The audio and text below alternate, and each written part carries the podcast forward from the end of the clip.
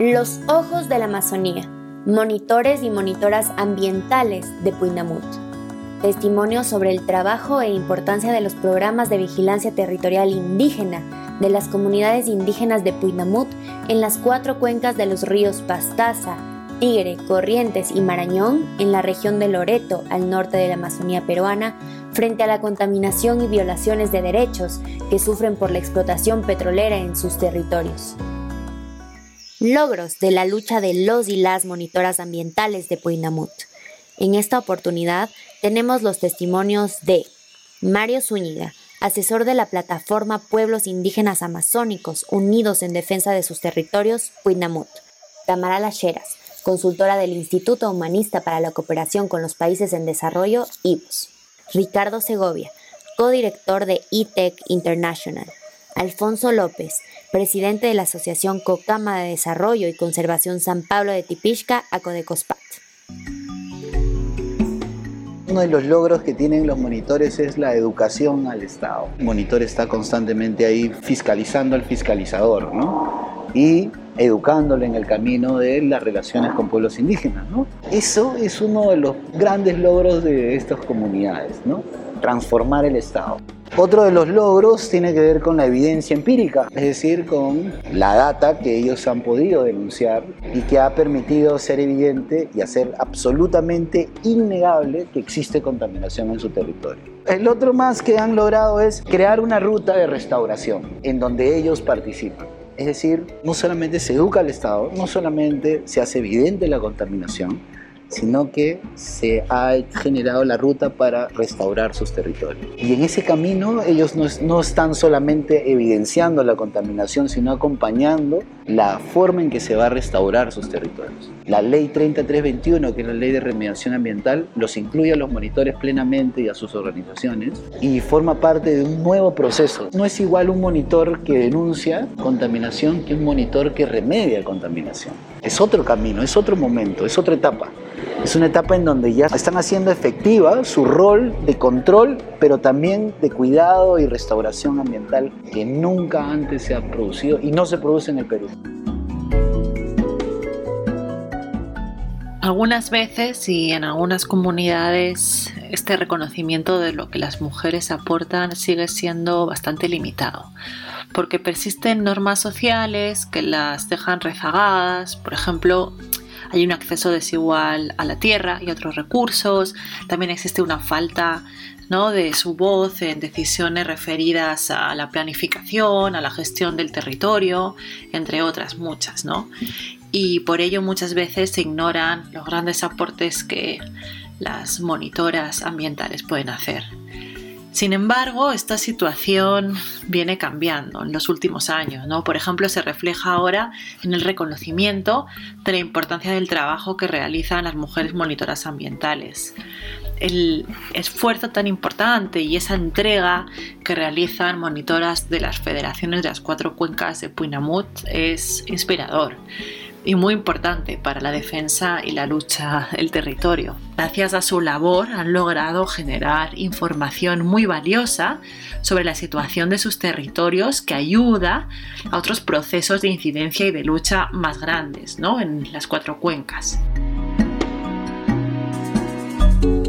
De forma general puedo decir que el, logro es que el Estado escuche, y no solo el Estado, pero también los otros peruanos porque uno habla con personas en Lima y, no saben que en Iquitos o en, Loreto se contamina. Ellos pensaban que la, la producción petrolera era limpia, que usaban tecnología de punta y que todo iba bien. Esa es la imagen que se pinta. Pero poco a poco, por el trabajo de los monitores, se va cambiando esa percepción y se va acercando un poco más a la realidad. Y la realidad es que del año 70 entraron las empresas básicamente sin permiso y dándole muy poco mantenimiento a los ductos y que han ocurrido miles de derrames. Todos esos impactos ya se empiezan a ver, ya se empiezan a, a salir a la luz y como ya empiezan a ser parte de la conciencia peruana, el Estado tiene que actuar. Este movimiento que ahora ya logró conseguir plata del Estado para empezar a hacer los planes de remediación, ese creo que es el logro más grande. Aparte de eso, el nivel de participación que han logrado, creo que nunca se ha visto en ningún otro país. Los APUs y nosotros los asesores estamos ahí en las reuniones donde todos tenemos voz de cuáles empresas van a entrar, cuáles tecnologías se van a usar para limpiar, quién tiene que estar presente, que obviamente los monitores son de los más importantes que tienen que estar ahí, son los que conocen más su territorio y la historia de la contaminación. Ese poder de decisión nunca se ha visto antes y este puede ser el primer paso a esa nueva realidad, donde se va a hacer un, trabajo bien hecho, un trabajo de limpieza que involucra a la comunidad. Siempre estamos buscando maneras de que no venir de afuera y, imponer una, una cierta cosmovisión del mundo, ¿no? La ciencia occidental parte el mundo en pedacitos. Este estándar aplica aquí, este otro estándar aplica acá. No reconoce que el mundo en la realidad, más que todo en las comunidades indígenas, es un mundo que está conectado totalmente.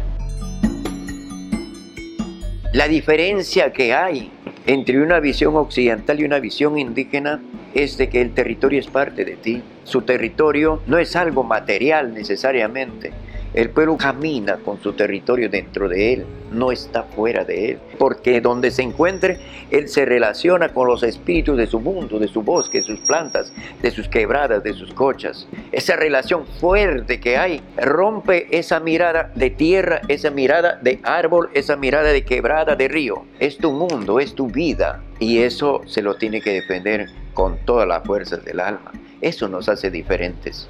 No es negocio ni la tierra, ni el bosque, ni sus recursos para los pueblos indígenas. Su gran recurso y su vida está en su territorio. Tu territorio es todo para ti. ¿Cómo no defender lo que es tuyo y lo que vive dentro de ti, lo que da vida y lo que va a dar la vida a tus hijos y las generaciones que vienen? Hay que reconocer el trabajo de nuestros apus antiguos que pensaron de que la vigilancia del territorio es importante, de que nos transmitieron esos conocimientos de conocer nuestro territorio, caminando o tomando nuestras plantas medicinales, saber cómo está nuestro territorio. Reconocer a aquellos que empezaron a trabajar en este camino del monitoreo, ya con nombre concreto, monitores o monitoreo. Los Ojos de la Amazonía es un podcast de cinco episodios desarrollado por la Plataforma de Pueblos Indígenas Amazónicos Unidos en Defensa de sus Territorios Puinamut y sus cuatro federaciones, Acodecospat, FECONACOR, FEDICEP y OPICAFPE, con el apoyo de IVOS en el marco del programa Todos los Ojos en la Amazonía. Los pueblos Quechua, Achuar, Urarina, Quichua y Cucama, agrupados en la plataforma Puinamut, luchan por la defensa de sus territorios y la preservación del ecosistema amazónico peruano frente a las afectaciones por la explotación de los lotes 192 y 8, así como por el oleoducto norperuano y sus ramales por más de cinco décadas. Para conocer más, visita www.toamazonia.org y www.observatoriopetrolero.org.